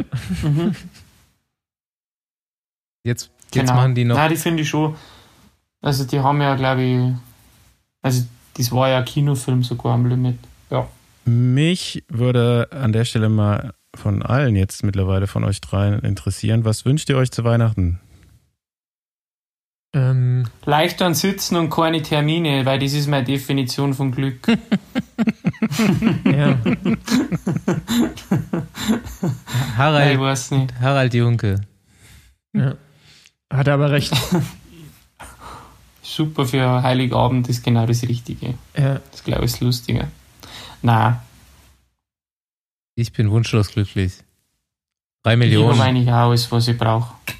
Ich wünsche mir tatsächlich Gesundheit. Hört sich jetzt gerade cheesy an, aber ähm, aus mehreren Gründen ist das äh, tatsächlich was, was mir, äh, genau, was ich mir wünsche. Weil der Paul ist Hm, umgeknickt vorhin. Ja, genau deswegen. Weil, kurz bevor wir die Aufnahme, äh, ich war nur hier im Zoom-Room drin und es gab ein Sturzgeräusch. Das war sehr unangenehm, ja. Aber äh, äh, im Sitzen geht ja auch so. Ich wünsche mir noch ein neues Fahrrad. Oha. Ja, okay, hier, äh, komm, Stoffi sagt die Marke, das Modell, Größe Nee. und Schaltgruppe und dann. Habe ich mir ja schon. Das wünsche ich mir insgeheim und darfst ja auch nicht deinen Wunsch genauso verraten, sonst wird er nicht in Erfüllung gehen. ja. Also ich habe ich hab auf jeden Fall meine Weihnachtsgeschenke schon abgeholt. Also die großen. Ich habe meine. Weihnachtsgeschenke jetzt auch zusammen. Ja? Ja. Sonst, wo, wo hättest du die jetzt noch kaufen können? Na, Bei, beim Nachbarn irgendwo. Ja, das geht schon Kuh. bestimmt. der Handel ist geschlossen. Ja, äh, ein schön bisschen Schnee zu Weihnachten wäre natürlich nicht schlecht gewesen, aber ich glaube eher morgen Wenn das kurze Hose, vielleicht noch mal eine Runde, kurze Hose Regenschirm. wenn es so weitergeht. kurze Hose, Regenschirm. Bei uns sagt er am ersten Weihnachtsfeiertag sagt er einen Schnee. Aber das wird nicht viel bringen, weil einfach der Boden schon wieder schon so warm ist vor den letzten Tagen. Der bleibt dann wieder nicht liegen. Ziemlich mühsam. Aber mei, Aber Mai. Du, ich ist. glaube, wir können uns so langsam bedanken, dass du uns hier äh, so lange begleitet hast heute. Auf jeden Fall äh, Spezialgast. Ich habe mich saumäßig gefreut, dass wir hier die Weihnachtsfolge mit dir aufnehmen können. Und ähm, ja, Jungs, frohes Fest, ne? Wünsche ich euch Ich auch. sogar, ich sogar danke für die Einladung, mega cool. Der Luki hat unbedingt gesagt, ich muss das unbedingt machen, weil das ist der beste Podcast der ganzen Welt. Ja, Und dann habe ich gesagt, alles klar, dann mache ich das. Recht hat er. Recht hat er. Nein, freut mich voll. Vor allem habe ich, wieder, hab ich voll viel gelernt fürs Radlfahren von euch. Weißt du musst nur Besenwagen also, hören. ey, Jetzt zieh dir die anderen ey, ganz ehrlich- Episoden rein, dann weißt du, wie du fahren musst nächstes Jahr. Ja, das werde ich auch machen, weil ich muss ja, irgendwer muss mir beibringen. Genau, und dann ihr, beim nächsten Trainingslager einfach am Tisch auch mal das Thema Rock Racing auspacken. Da hast du jetzt ja auch die Hard Facts dazu. Äh, Ja. Dann kannst du auf jeden Fall mal mit richtig Insiderwissen punkten. genau, genau. Dann, dann, dann denken sie die anderen Fahrer, uh, der hat was drauf. Der ist ja doch schon Radrennen gefahren, Richtig. weil halt mal alle Folgen vom, vom, vom Besenwagen reinpüffen. Ja. Ich äh, sage auch danke. Viel Erfolg auf jeden Fall noch für dein letztes äh, Ziel auf Skiern. Genau. Danke. Ja, Wel- Weltmeistertitel. genau, ja. Ja, Ähm, eine Sache habe ich mir noch eben aufgeschrieben, die du gesagt hast. Du hast schon immer ähm, eine Motivation abseits vom Geld gesucht für deinen, für deinen sportlichen Werdegang. Das ist auf jeden Fall genau die richtige. Wer sich ein bisschen mit Sportpsychologie mal auseinandergesetzt hat, weiß das. Und ähm, ja, auf jeden Fall die richtige Einstellung. Gut atmen kannst du, das haben wir jetzt auch gelernt. Und ähm, ja, viel Erfolg auch äh, für deinen Einstand auf zwei Rädern dann. danke. Schauen wir mal, Und- was geht. Dann machen wir noch mal nächstes Jahr zu Weihnachten machen wir noch mal ein Fahrerbingo. Dann bin ich mal gespannt, wer dann, wer dann genannt wird. Dann ist der Pösti Oder wie wahrscheinlich viele- der mieseste Fahrer, oder? Oder wie viele, wie viele. Fahrer, wie viele Fahrer wir im Laufe des Jahres hier zu Gast haben, die sagen, oh der Palzer. Genau, sicher. oder so, ja. Oder so. 100 Pro. Oder so, genau. Alright. Äh, Dann Super. macht's Okay, gut und wir sehen uns wieder zur Silvesterfolge. Ciao, ciao. Ciao. Schöne Weihnachten. Ciao. Servus. Frohe Weihnachten.